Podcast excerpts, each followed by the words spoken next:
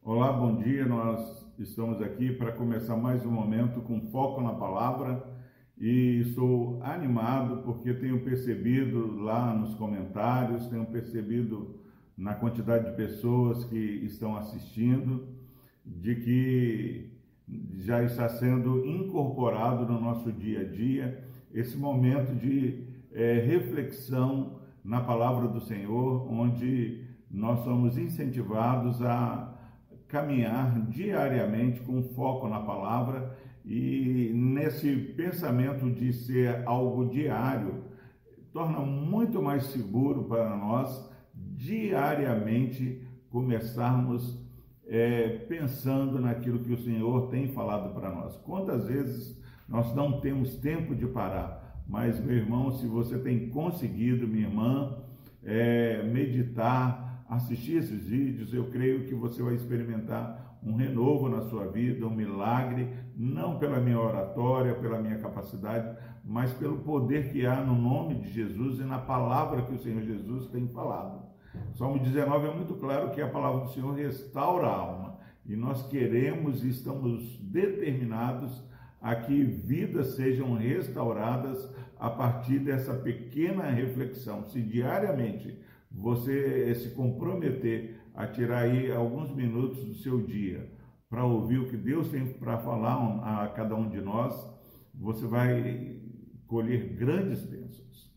E hoje nós vamos continuar aí ainda no capítulo 1 da Epístola de Paulo aos Efésios. Hoje nós vamos meditar no versículo 11 dessa palavra. O foco da palavra nesta manhã vai ser o versículo 11 do capítulo 1 de Efésios. Olha o que diz a palavra do Senhor.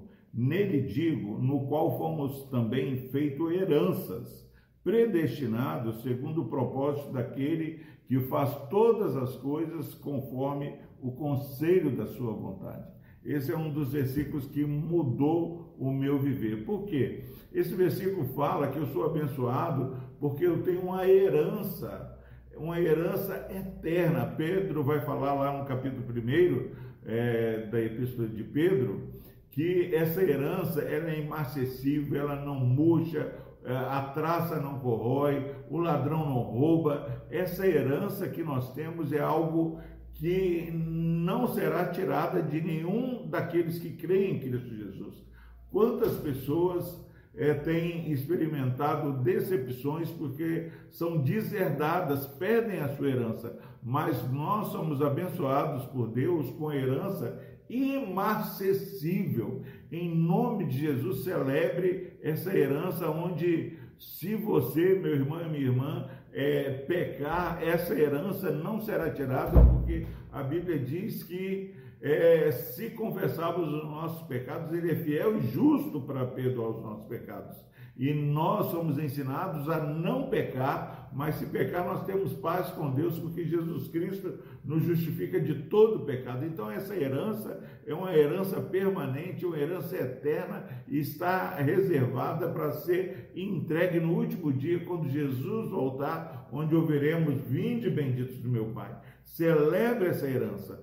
Mas, meus irmãos, nós precisamos entender que somos filhos de Deus e Deus é nosso Pai e o verdadeiro filho, ele vive para fazer a vontade do Pai. Ele vive para glorificar o Pai. Como é bom um pai chegar em determinado lugar e alguém elogiar o seu filho.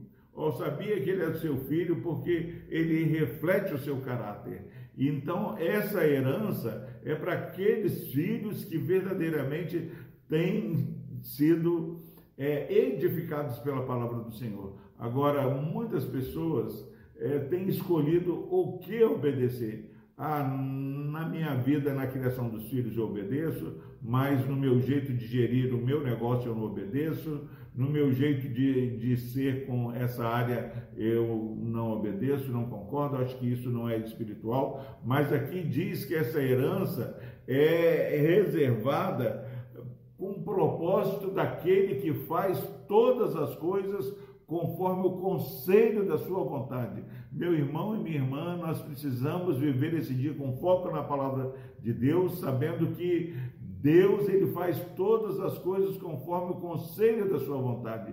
Não queira viver esse dia segundo o seu querer, mas viva fazendo aquilo que Deus quer. Jesus falou: "Seja feita a tua vontade". Ele pede a Deus para que ele afastasse dele o cálice, que ele sabia que ia sofrer muito, mas ele fala: "Seja feita a sua vontade". Como é precioso nós sabemos que Deus faz todas as coisas conforme o conselho da vontade dele e que a vontade dele é o melhor para nós. Quantas vezes nós temos rompido princípios bíblicos para casar, para vender, para fazer N coisas e ao final nós colhemos amargura, tristeza e sabemos onde nós estamos errando. Uma área onde as pessoas é, têm muita experiência em, em colher coisas que não são boas porque desobedecem à área de dízimo.